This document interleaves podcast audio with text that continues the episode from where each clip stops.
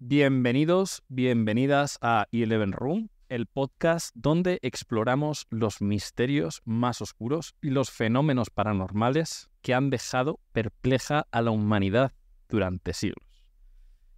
Eh, ya sabéis que yo, bueno, hemos hecho IRLs paranormales, yo he tenido experiencias paranormales desde bien pequeño. En este podcast no solo vamos a hablar de cosas paranormales, sino cosas de misterio en general, ¿no?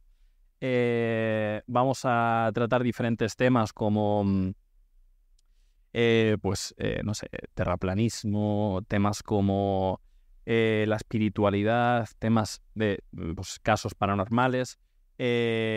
muchos, muchos casos, ¿vale? Que son misterios y que todavía no se sabe cómo resolverlos, o sí, depende. También habrá seguramente en el futuro, vamos a hacer capítulos de mm, Vamos a hacer capítulos de... Eh, un segundito que voy a hacer aquí un ajuste. ¡Pam! Vale, perfecto. Vamos a hacer capítulos de ciencia, vamos a hacer capítulos de, cosas muy variadas, pero en general la temática principal del podcast va a ser eh, de misterio, ¿vale? Así que nada, en este episodio especial eh, nos vamos a adentrar en el espeluznante mundo de los poltergeist, entidades inquietantes que han aterrorizado a personas en todo el mundo con sus actividades sobrenaturales inexplicables. Vale, soy Iván Eleven y junto a mí hoy, ¿quién va a estar? Invitado especial. Hoy tenemos al chat. Hoy no vamos a tener invitado, eh, ya que este es el primer capítulo, este es el capítulo número uno. Eh, es un, bueno, pues eh, es un capítulo piloto, ¿vale? Estamos comenzando pero eh, yo creo que el mejor invitado que podríamos tener en el primer capítulo es el chat, ¿vale? Y con el chat va a ser con quien vamos a estar dialogando constantemente y analizando un poco todos los casos que vamos a ver hoy. Tenemos 10, una lista de 10 casos em, de los poltergeists más conocidos eh, en diferentes fechas. Eh, no sé si nos dará tiempo a reaccionar a los, a los 10, ¿vale? Vamos a intentar conversar largo y tendido de cada uno de los casos, ¿vale? Para no dejarnos intentar matizar varios puntos, ¿vale? Y si nos da tiempo a reaccionar a los tres, perfecto. Que no, pues nos quedamos en el tercero, en el cuarto o en el que sea, ¿vale? Así que nada, eso es perfecto. Eh, preguntad todo lo que necesitéis eh, de los casos. Si tenéis información, estaría perfecto también que, mm, lo dejéis por el chat que os voy a leer y vamos a, dialogarlo y a, hablarlo entre todos, ¿vale? Así que nada, gente, eh, vamos a comenzar eh, con el caso número uno. Eh, bueno, antes de empezar, ¿vale? Antes de empezar, os quiero comentar un poco cómo va a ser la dinámica de Eleven Room, ¿vale? De este podcast que comienza hoy, pero va a tener, esperemos, eh, muchos más capítulos. Y esto va a ir por temporadas, ¿vale? Hemos comenzado la temporada 1. Em, en, principio, ¿vale? Mi idea, y espero que pueda ser así, es cada semana o cada mes ir avanzando e ir pudiendo, ir pudiendo sumar cosas nuevas y avances, ¿vale? Yo lo que quiero implementar, eh, pues si no es la semana que viene, será la siguiente, es el poder traer a, invitados eh, lo más profesionales dentro de su campo, ¿vale? Invitados lo más profesionales dentro de su campo, ¿vale? Tengo bastante gente mirada ya dentro de diferentes campos. Tengo mirado un especialista en eh, temas paranormales, ¿vale? Una, es una persona que hace investigaciones paranormales aquí en España. Me encantaría que esta persona pudiese venir como invitado. Lo tengo ya mirado y eso es algo que va a venir seguramente. Lo voy a intentar a toda costa, ¿vale? Para poder hablar sobre eh, estas investigaciones que, ha hecho en España durante muchos años. ¿eh? Muchísimos haciendo, eh, muchos años haciendo investigaciones paranormales. Me encantaría traerle próximamente. Luego me encantaría traer a otro invitado, que es un invitado eh, bastante experto en todos los temas, ¿cómo decirlo? Conspiraciones o todos los temas eh, misteriosos en general, o sea, lo que sea todo tema de logias eh, Illuminatis, logias de altas esferas, eh, terraplanismo, eh, no sé, muchísimos temas, sectas, sí, sí. Vale. Bueno, pues nada, continuamos chicos. Tenemos mirados muchos invitados, em, los tengo ya en una lista, espero que vayan viniendo a lo largo de, esta temporada, ¿vale? Y vamos a ver eh, bastantes temas a tratar, ¿vale? Principalmente es eso, eh, espiritualidad o temas paranormales. También vamos a ver temas como eh, conspiraciones en general, ya sea el terraplanismo o temas relacionados con Illuminati o altas esferas, ¿vale? Todo esto es lo, que principalmente vamos a tratar aquí en el podcast. Y nada, eh, sin más preámbulos, vamos a empezar con, los casos, ¿vale? Ojalá este podcast pueda... Ha empezado un poco rarete, lo tengo que decir. No pasa nada. Aquí no, no tenemos miedo a nada. Ha empezado un poco rarete. Eso significa solo una cosa. Yo, ah, de verdad, os tengo que ser totalmente sincero. Siempre que algo me ha empezado un poco rarete, ha acabado muy bien. Así que no tengo ningún tipo de preocupación por nada, porque eso quiere decir que va a avanzar todo a la perfección. Así que nada, vamos a comenzar con el primer caso, el primer poltergeist en, pues, eh, de los más famosos que hay, ¿vale? Y el caso 1 se llama el poltergeist de Enfield, ¿vale?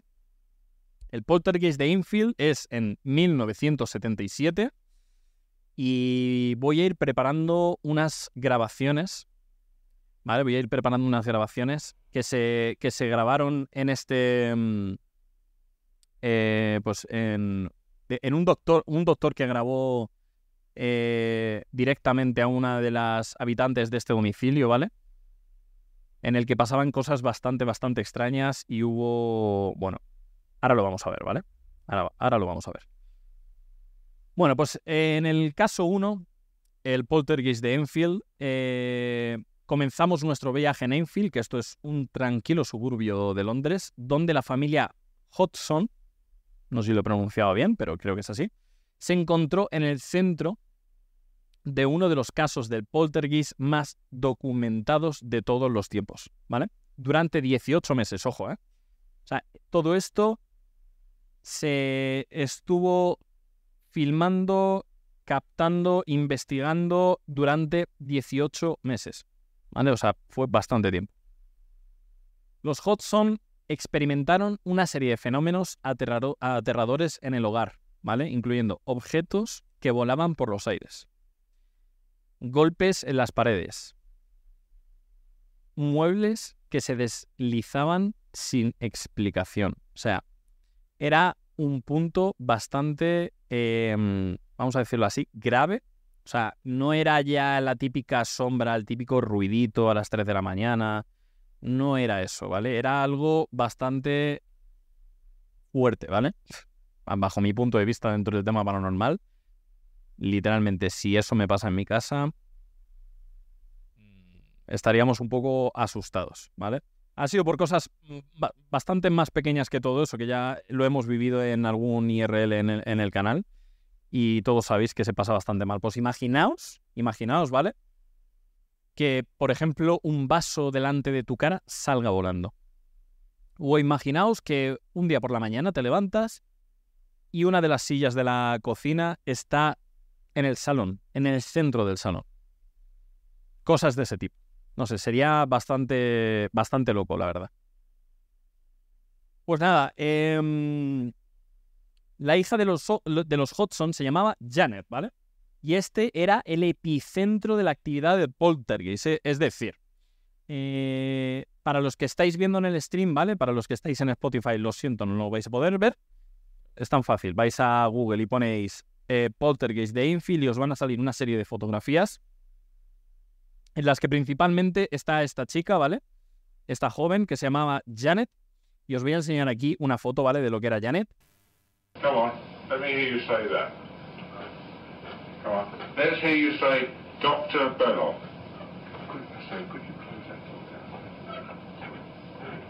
La voz, principalmente, es la que estáis escuchando detrás, ¿vale? La que se escucha un poquito más bajo. Say, say Dr. Belloc. Ahora va a comenzar a hablar bastante más fuerte, ¿vale?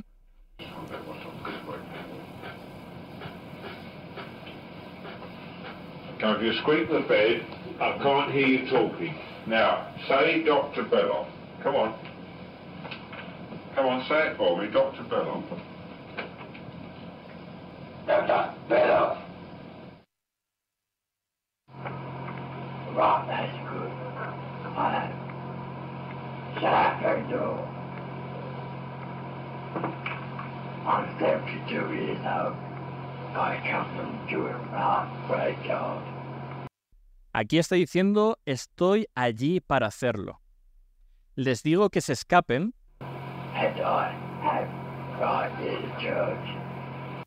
y tengo este juez.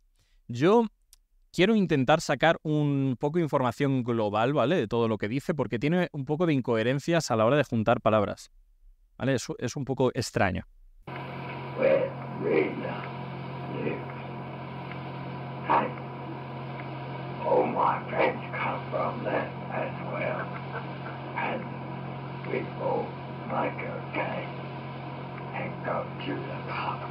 And then we we pick your house.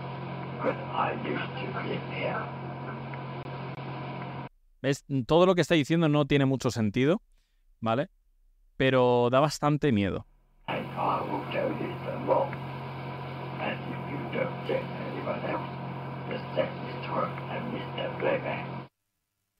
Además son cosas bastante turbias. Está hablando de... Aquí se refiere a trabajo sexual. No sé realmente a qué se quiere referir con eso, pero es bastante, bastante turbio. Want you to tell me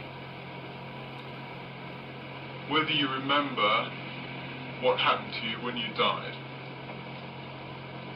Just before you died and just after you died.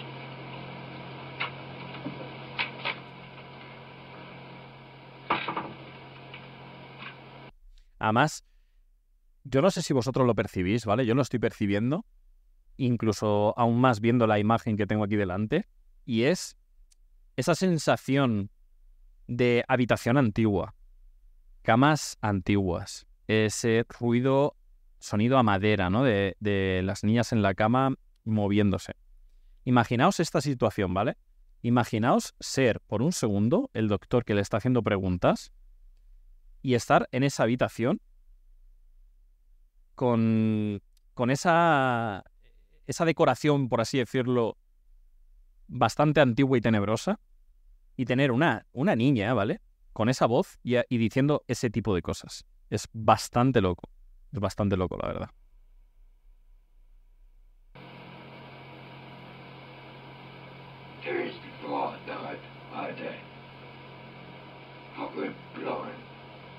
Aquí está la sangre. Yo tenía un chico feo. No sé si es por la traducción, ¿vale? Eh, pero sí que es verdad que mm, si entiendes un poco de inglés, la- eh, no están bien conjuntadas las, las palabras. O sea, no, no están bien formadas las frases, por así decirlo.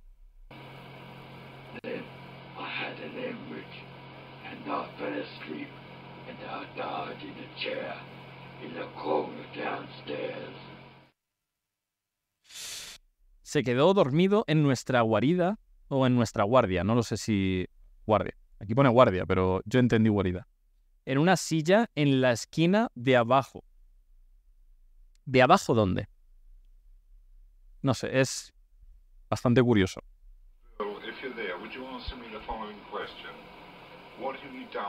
Ahora, e- es lo que estáis diciendo. Que de dónde sale esa voz. Es que por mucho que intentes forzar esa voz, y sobre todo si eres una niña, eh, creo que sería bastante más difícil conseguirlo, ¿vale? Porque incluso hasta a mí, me- yo creo que me costaría poner esa voz. Es una voz muy forzada, muy grave y como muy de dentro, ¿sabes? Como muy del pecho. knees is 30p?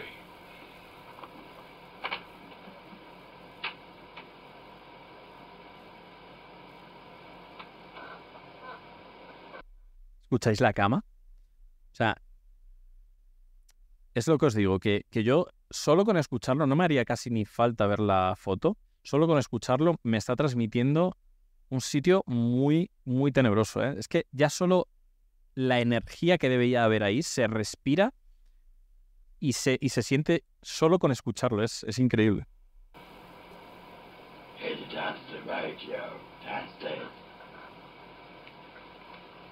Sorry, Bill, can you say that again, please?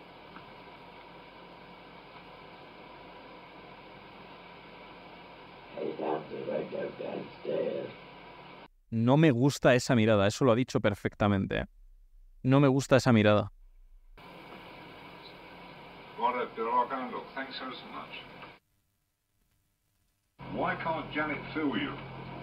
¿Qué mirada? Pues entiendo que se referirá a la mirada del doctor hacia ella. Seguramente se estaba refiriendo a eso. I'm invisible. You're invisible. Why are you invisible? Le está diciendo que es invisible. Y le pregunta al doctor que, que por qué es invisible.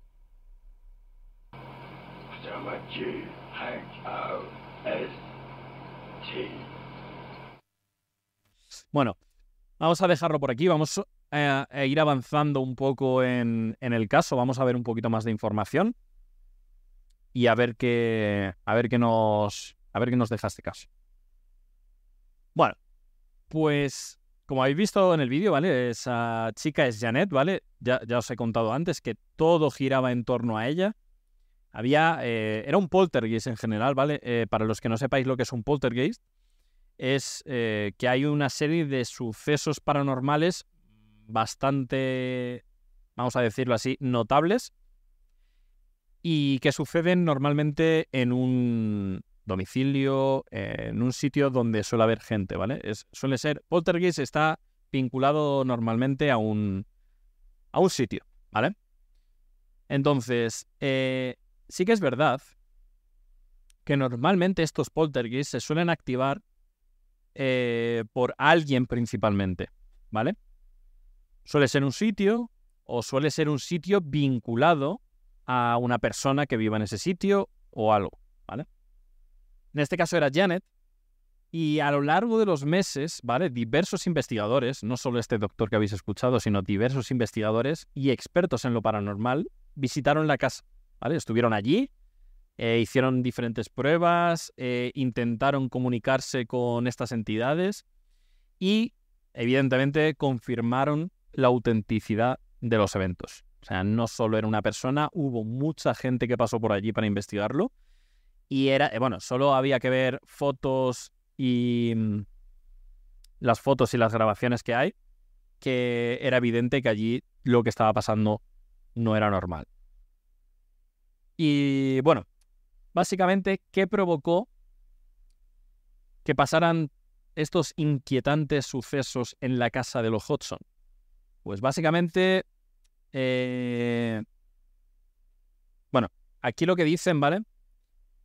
Eh, son diferentes eh, teorías, ¿no? Estos son diferentes teorías. Vamos a ver un segundito más información y os lo comento.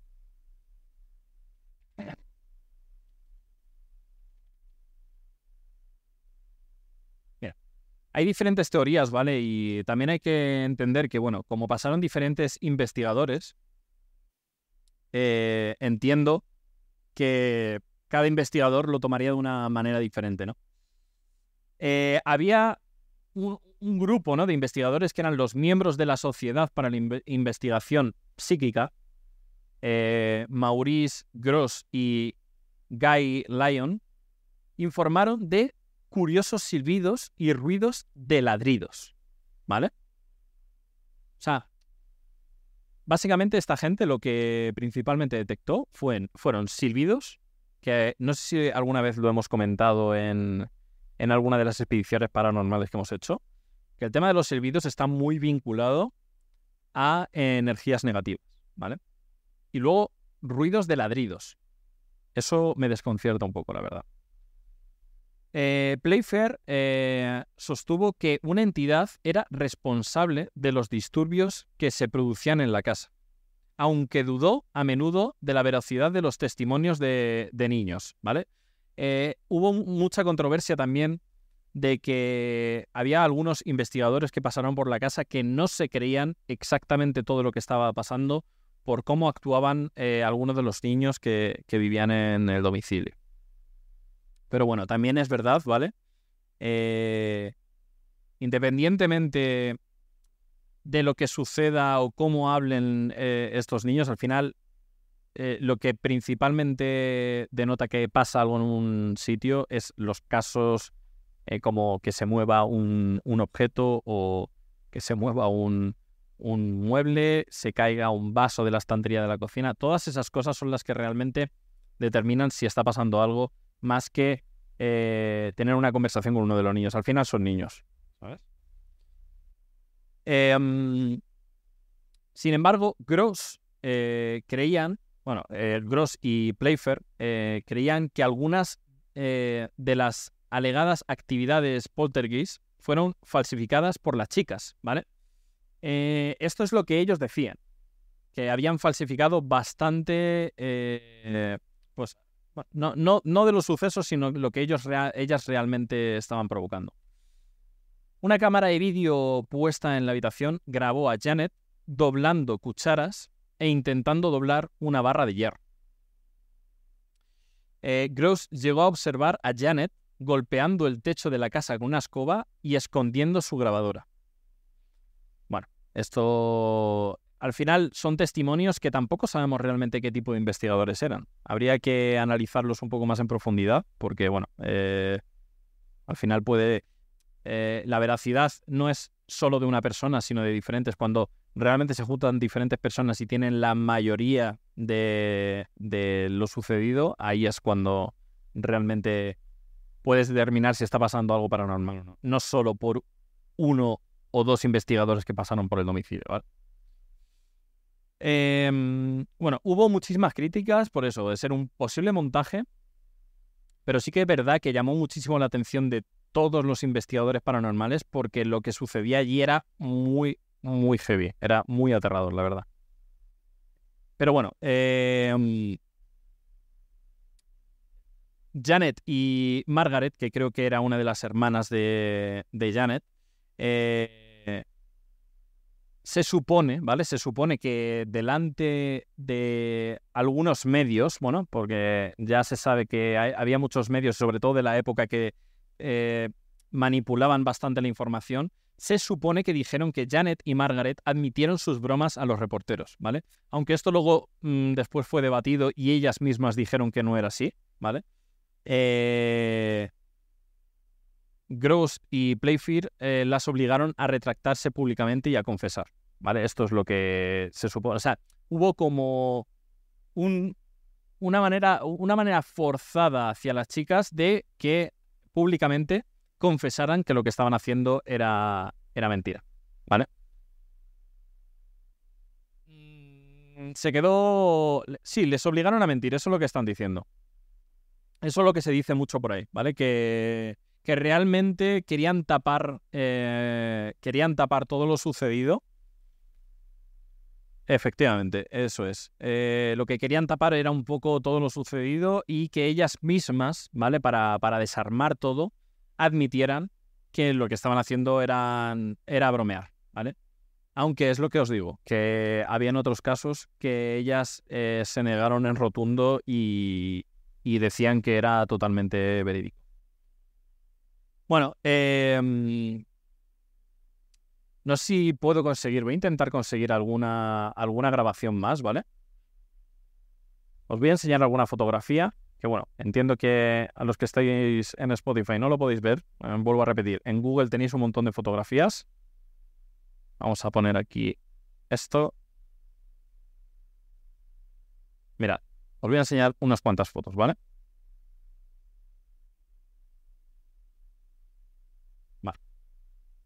Mirad, aquí tenéis unas cuantas fotografías, ¿vale? Esta sería la familia. Eh, eran bueno, creo que son tres hermanos pequeños y la mayor, ¿vale? Esta sería la madre. Bueno, el domicilio es bastante aterrador ya solo de inicio, ¿eh? Ya solo de inicio, ya solo con verlo. Eh, bueno, mira, esto es lo que. Esto es lo que decían que llegaban a pasar en, la casa, ¿vale? Em, el tema de las sillas. El tema de las sillas. Eh, comentaban que las sillas volaban, que las sillas construían. Esto se ha visto ya en alguna película. Que las sillas construyen, eh, ¿no? Se, se apilan unas encima de otras. Y esto es, bueno, cuanto menos, eh, por lo menos inexplicable. Que luego sea trucado o no, pues bueno, depende de cada caso, ¿no? Pero, mm, bueno, ya hemos visto, por ejemplo, no sé si, creo que lo miramos hace tiempo aquí en el canal también, eh, el canal de un chico en YouTube que era increíble lo que le pasaba en, en el domicilio. le movían objetos que él ponía mismo para grabar, eh, captaba todo tipo de movimientos por la noche con las cámaras infrarrojas, captaba movimiento con las cámaras Kinect. O sea, todas estas cosas, ¿vale? Eh, están muy vinculadas a domicilios, a personas también, pero el caso es que hay muchísimo tipo de contenido y muchísimas grabaciones que, avalan todos estos, eh, todos estos sucesos, ¿vale? A mí personalmente ya sabéis también que me han pasado unas cuantas cosas y, y que yo creo que en algún podcast vamos a intentar eh, comentar algunas de ellas también, ¿vale? Vamos a ir con el siguiente caso. El caso número dos, que este fue el poltergeist de Rosenheim. Esto fue en 1967, ¿vale? Y esto fue en una pequeña ciudad en, en Alemania. Vale. Eh, lo que os decía, Rosenheim, una pequeña ciudad en Alemania donde una oficina de abogados se convirtió en el epicentro de un inquietante poltergeist, ¿vale? Los empleados y visitantes de la oficina, no solo los empleados, que esto ya nos ha pasado también, nos pasó en el restaurante, em, fueron testigos de lámparas que parpadeaban, ¿vale? Por eso el tema de las lámparas que estaban muy. Eh, los empleados y visitantes de la oficina eh, podían ver con sus propios ojos cómo eh, las lámparas empezaban a parpadear, las impresoras eh, imprimían sin control y muebles se, movían por sí solos. Aquí me estoy acordando, aquí me estoy acordando de, de Mel, que está por aquí por el chat. Una cosa que me ha comentado por Discord, que lo hice esta mañana y, me he quedado eh, impactado, la verdad es que ella escribió por, eh, por Discord, ¿vale? Tenía un texto escrito, me parece. Eh, es por algo que estabais viendo, ¿verdad? ¿O me confundo? ¿Algo de temática paranormal o, es mentira? Sí, vale. Em, bueno, estaban viendo algo y una de las frases. Eh, una de las frases que, que dijeron en este contenido, Mel, que está por aquí por el chat, lo escribió, ¿vale? Lo, lo, escribió para, para, enviarlo y automáticamente vio cómo el mensaje se iba borrando letra a letra sin ella tocar ni siquiera el teclado, ¿vale? Y diréis, bueno, sí, esto puede ser un problema del teclado. Bueno, a ver, depende, ¿no? Si tú escribes luego otra cosa y no vuelves a tener un problema o ese problema no lo has tenido nunca y solo te pasa cuando escribes determinada frase en eh, determinada frase de temática en un sitio y se te va borrando letra a letra, es bastante extraño, ¿no? Es bastante, bastante extraño. No sé. Eh, son cosas. Al final, cuando, cuando te haces preguntas de, este tipo y dices, oye, pero ¿por qué? ¿Por qué va a ser esto y no va a ser un fallo electrónico de, del teclado, no? Pues básicamente por eso, porque pasa en un momento tan puntual que una de dos, o es una casualidad excesivamente grande, o, no tiene ningún sentido. Claro, claro. Em, hay que tener un poco de cuidado también cuando nos mandan ese tipo de mensajes. Hay que analizarlo y ver si continuamos con, lo que estábamos haciendo, ya que nos lo han intentado evitar. Hay que, eso hay que pensarlo muchas veces. Eh, bueno, en este caso particularmente eh, interesante porque involucra a una empresa, ¿vale? Esto eh, suele pasar bastante. Esto suele pasar bastante. ¿eh? No, solo no solo pasan poltergeists en, en domicilios, sino en, lugares de trabajo. Eh, ya sabéis que a mí en, el restaurante en el que trabajé hace unos años me pasaron muchísimas cosas. ¿Y por qué? ¿Por qué puede ser un sitio? ¿Por qué puede ser un domicilio? Pues al final va un poco a lo, que os he comentado antes, ¿no? Va un poco vinculado a una persona que esté dentro o a energías que se hayan quedado atrapadas en ese, en ese sitio a lo largo del tiempo. ¿Vale? Por ejemplo, el, restaurante. Todavía no sabemos exactamente si el, si el restaurante estaba vinculado a lo paranormal por alguno de nosotros que estábamos allí, que también yo creo que puede ser una opción, sino yo creo que también eh, era el, todas las energías que había atrapadas allí por todo lo que había sucedido en años y años de historia. Porque el restaurante, eh, ya os lo he comentado alguna vez, había, eh, vivía un médico en el que su en su domicilio, en una parte habilitada en su domicilio, hacía autopsias a centenares durante un corto tiempo, ¿sabes?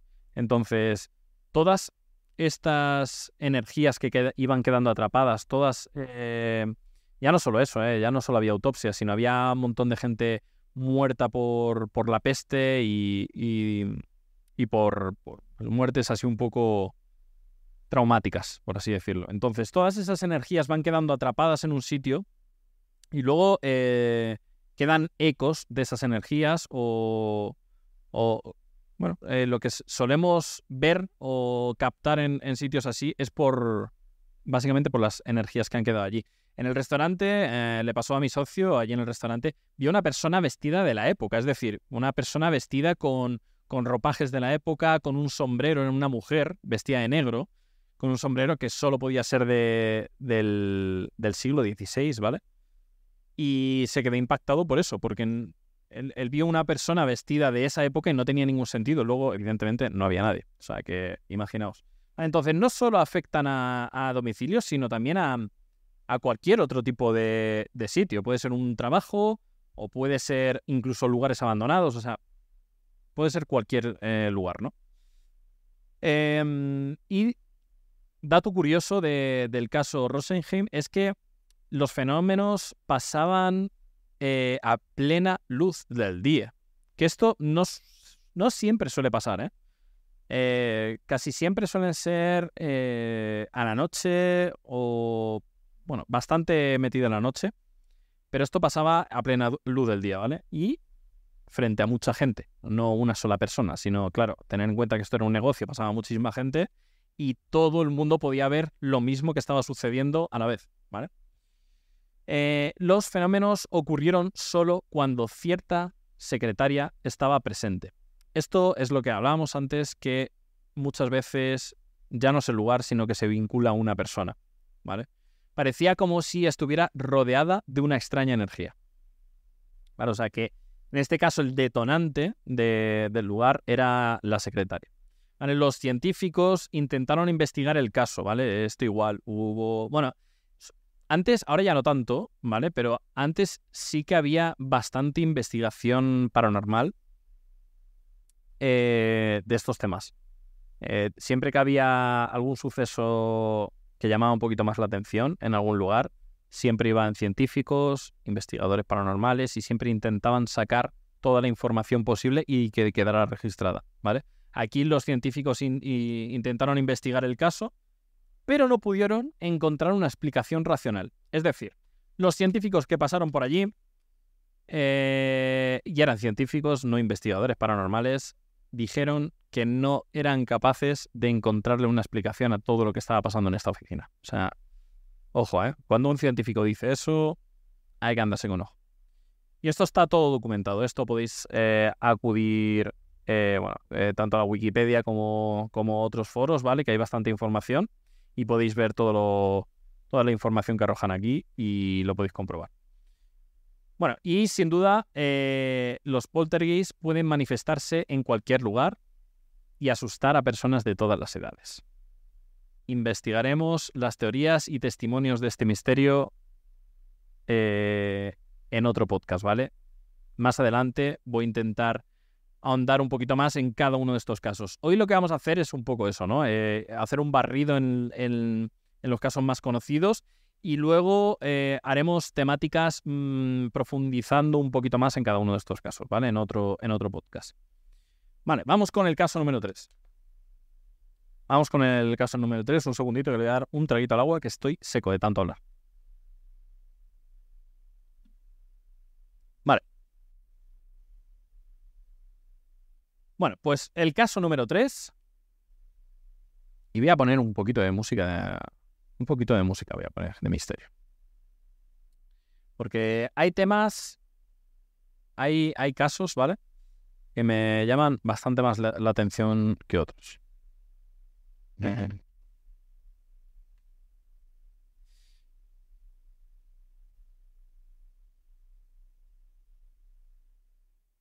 A ver, ¿me están haciendo aquí alguna pregunta? Dame un segundito. ¿Hay alguna razón especial por la que se den más casos paranormales de noche que de día? Pues la verdad, no sabría responderte a esa respuesta. Yo creo, ¿vale? Creo, eh, bajo mi experiencia, creo que cuando estamos por la noche, ¿vale? Tengo diferentes teorías, ¿vale? Cuando estamos por la noche entramos en otro, cada uno de nosotros, ¿eh? Entramos cada uno de nosotros en un estado de energía diferente al del día, ¿vale? Estamos más relajados y todo esto lo que nos lleva principalmente es a estar más conectados con otras energías externas, ¿vale? Eh, y aparte, a ver, yo creo que sucesos, cuando hay un sitio con suce- sucesos paranormales, probablemente pasen durante todo el día, ¿eh? Probablemente pasen durante todo el día. Lo que pasa es que no somos capaces de, de percibirlos, ¿vale? Porque por la noche hay menos ruido, hay menos luz. Entonces podemos captar bastante mejor eh, todo ese tipo de cosas. Y aparte, lo que os digo es que a la noche estamos eh, más dentro de otro tipo de energías. De hecho, dicen que cuando dormimos, eh, eh, eh, entramos en otras fases, ¿vale? O en otros. em, en otros estados de conciencia, por así decirlo.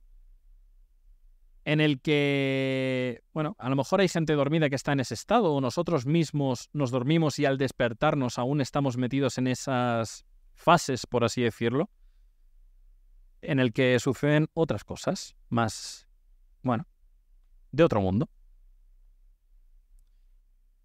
Efectivamente, eh, por, por el día se suelen manifestar los espíritus más fuertes. Efectivamente. Yo creo que también es eso, ¿eh? que por el día tenemos actividad. eh, si hay sitio, bueno, yo, yo he estado en sitios eh, con sucesos paranormales y pasan de día y de noche. Lo que pasa que de día no te percatas tanto. No te percatas tanto. Al final, el día a día, ¿no? Eh, los ruidos de, pues tanto de la calle como los mismos que puedas estar haciendo tú en la casa. Eh, o pasa y, bueno, dices, puede ser, pues, el vecino, puede ser cualquier cosa, ¿no? Entonces, le intentas prestar menos atención. Sí que es verdad que por la noche, pues eso, hay muchísimo menos ruido. Es mucho menos probable que un ruido sea de alguien y no de algo paranormal. Entonces, básicamente esta es mi teoría, ¿eh? que seguramente haya una mucho más profunda y no, y no lo sabemos, o por lo menos yo no la sé. Bueno, pues vamos con el caso número 3.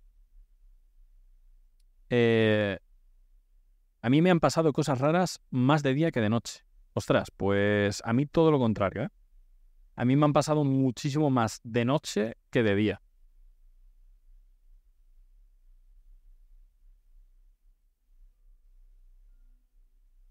Vale, voy a poner un poquito de música, no sé si se escucha. Creo que muy bajito, creo que casi ni siquiera se puede apreciar. Voy a subir un poquito más.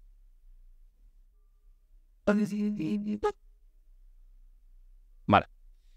Bueno, pues el caso 3, el poltergeist de Bell, en 1817, ¿vale?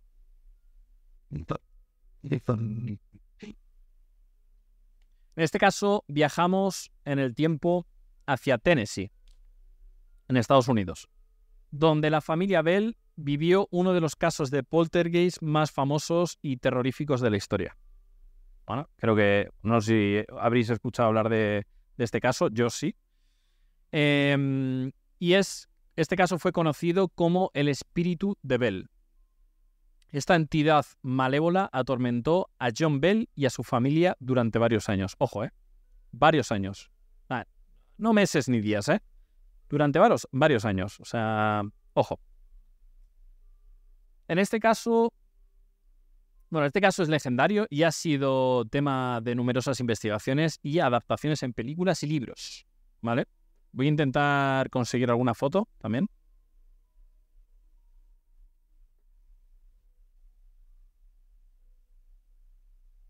Bueno, más que fotos son, son ilustraciones, ¿vale? Mira, hay una ilustración bastante... Eh, tener en cuenta que fotografía, bueno, era 1817, ¿vale? Hay una ilustración bastante conocida de este caso, que es esta. ¿Vale? La voy a enseñar. Es esta. Uy, va, perdón. Vale. Es, esta es la. Esta es la. La ilustración, ¿vale? Aquí podéis ver. Es una persona, ¿no? Lo que aparentemente. Pues es una persona cogiendo algo, ¿vale? Como si fuera una sombra o algo totalmente negro. En lo que sería como una casa bastante tipo cabaña, ¿no? De, madera, con una chimenea. Y se pueden ver, pues. Eh, podría ser como una cabaña de caza, ¿no? Bastante mal rollo el dibujo, sí, sí, sí. Da, da bastante, bastante mal rollo. Vale, pues Vamos a leer un poquito más sobre esta historia.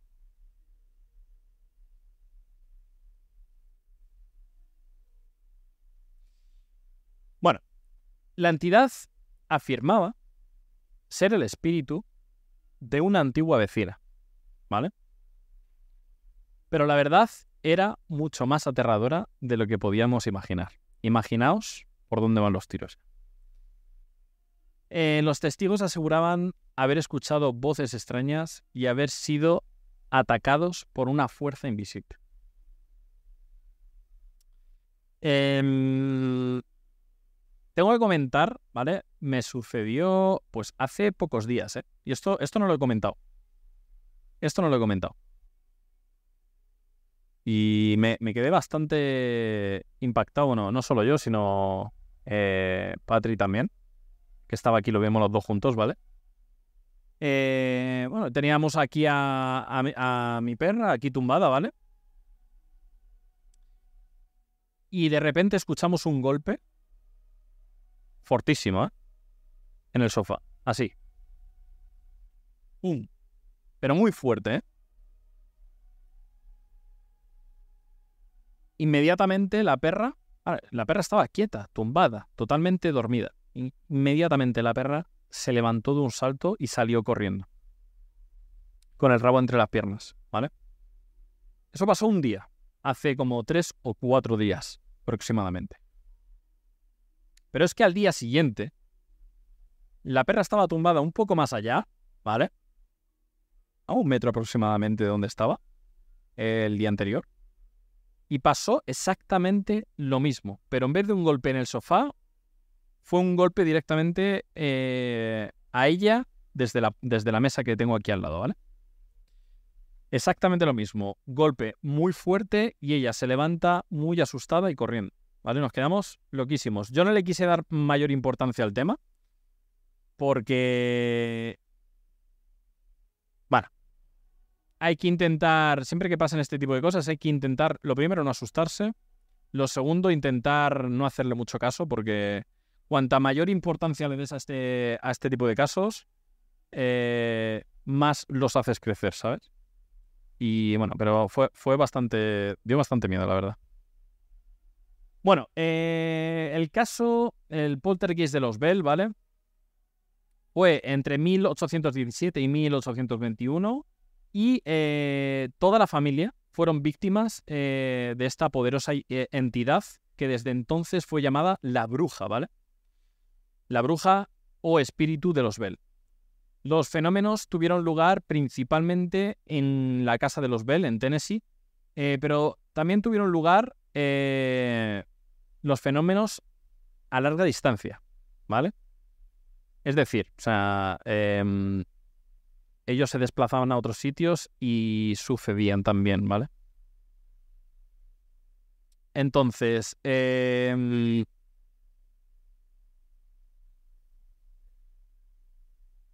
Vale, aquí decían, aquí comentan que la voz era capaz de imitar la oratoria de varias personas. ¿Vale? Es decir, podía imitar eh, cualquiera de las voces de la gente que vivía en, el domicilio. Y esto ha pasado mucho, ¿eh? en muchísimos casos. Que quizás, no sé si os ha pasado alguna vez, ¿vale? Que quizás escucháis que alguien os llama con la voz de tu madre, tu hermana, tu pareja, quien sea. Y dices, dime. Y te, y te dicen, no, no, no te he llamado. Pues esto era algo habitual eh, en este caso. Es eh, algo que pasaba muchísimo, pero no solo con la voz de una sola persona, sino que pasaba con la voz de todos. ¿Vale? Em, esto, esto ya da bastante mal rollo. El caso de la bruja o espíritu de Bell en Tennessee es de extraordinario interés para quien nos interesamos en efectos eh, psíquicos inexplicables. Eh, sean ellos causados por intermedio de la medio, eh, medium, uy, qué palabra más difícil, mediumnidad o poltergeist, o experimentos de tipo seance. Bueno, em, toda la familia decía y afirmaba que era una entidad poderosa, ¿vale? Y que podía, o sea, tenía muchísima fuerza y muchísima energía para, para eh, hacerse mostrar delante de toda la gente que estaba en la familia, ¿vale? Pero había una cosa curiosa, y es que la bruja expresó gran cariño, amor y respeto por la señora de John Bell, ¿vale? La mujer de John Bell. Lucy se llamaba. A quien el espíritu siempre llamó Luz. Las razones por las cuales el espíritu odiaba a John Bell, o sea, imaginaos, eh, y su oposición por el casamiento de Betsy con Joshua. O sea, bueno, aquí había salseo, aquí por lo que se ve había salseos amorosos, ¿vale? Aquí había salseos amorosos. Em, mira, os voy a leer un poquito más, ¿vale? Su amor y afecto a, Luz eran tal vez más fáciles de entender por cuanto Lucy nunca antagonizó al espíritu y siempre habló eh, con ella amablemente y de buen corazón. Es decir, eh, la mujer de John Bell siempre se dirigió a esta entidad de, con respeto y, y con amor y con buen corazón. Entonces también recibía esa, bueno, esa, ese buen trato, menos mal, ¿no? Porque a ver, a mí me pasa a veces, pero solo cuando llevo los cascos puestos. Bueno, a mí me pasa sin cascos, me ha pasado bastante, ¿eh? Esto es una cosa también, y esto es una cosa que hemos hecho también en las investigaciones paranormales, que es lo del tema de tratar con respeto siempre a las entidades, ¿vale? Nunca hay que faltar el respeto, nunca hay que reírse, nunca hay que forzar nada, nunca hay que hablar de mala manera, ni nada de esto, porque lo que vais a hacer es forzar que la energía, ya sea buena o sea mala, la vas a, forzar a tirarla a mala. Y en el caso de que hayas energía malas, vas a traerlas 100%. ¿Vale? Entonces, siempre que estéis en una situación, eh, en un suceso paranormal o en un sitio donde pasan cosas paranormales, lo que debéis de hacer es tratarlo siempre con respeto. Nunca hay que hablar de mala manera ni faltar al respeto porque eso lo que vais a hacer es traer lo malo y eso puede ser muy negativo para vosotros. Bueno, eh, habiendo comentado un poquito por encima este caso, vamos a avanzar al siguiente porque este me resulta bastante curioso. Este yo no le conocía. Además es en, en el año que yo nací, 1990, y este es en España. Este es un poquito más cercano, mm, hace casi 33 años, ¿vale? que son los que voy a cumplir yo dentro de poco. Eh, y esto pasó y se llama, en este caso, el poltergeist de San Pedro de los Arcos. Nuestro próximo caso nos lleva a un pequeño pueblo en España, donde los residentes fueron testigos de un fenómeno espeluznante. Durante varios meses, los objetos se movían por sí solos y los residentes escuchaban extraños golpes en las paredes y susurros inexplicables. En este, en este caso particularmente intrigante, ya que involucra a toda una comunidad que experimentó estos fenómenos paranormales. Bueno, aquí en España, eh, por aquella época, ¿vale? Los 80, los 90, era muy típico que, mm, que, había, o sea, había como comunidades que hacían investigaciones paranormales eh, iban de un sitio a otro eh, como haciendo una ruta para investigar todo, todos estos casos. No sé si recordaréis, hay un caso muy conocido de aquella época también, que eran las caras de Belmez. Eh, en Belmez. Os voy a enseñar alguna foto. Verá.